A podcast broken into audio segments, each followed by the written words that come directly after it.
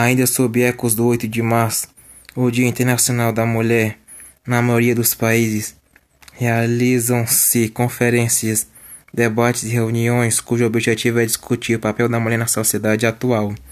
O dia 8 de março é resultado de uma série de fatos, lutas e reivindicações das mulheres por melhores condições de trabalho direitos sociais e políticos.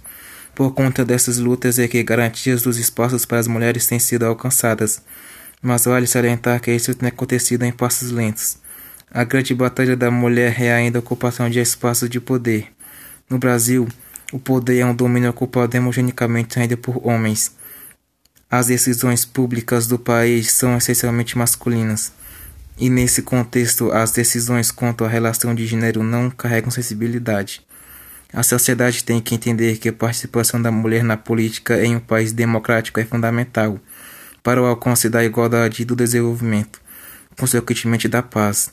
Acabamos de completar 85 anos da conquista do direito ao voto. O dia 24 de fevereiro de 1932 foi um marco histórico da mulher brasileira, que foi consolidado na Constituição de 1934. Porém, já era uma luta antiga.